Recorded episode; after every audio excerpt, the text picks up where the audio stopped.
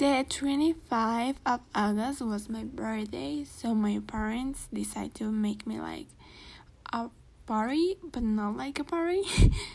it was like a dinner mostly.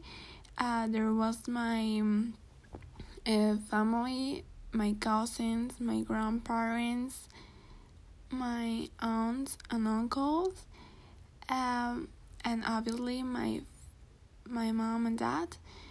Um, obviously we have the protection that we need, and I really want this year like a party, but for the quarantine we can do it.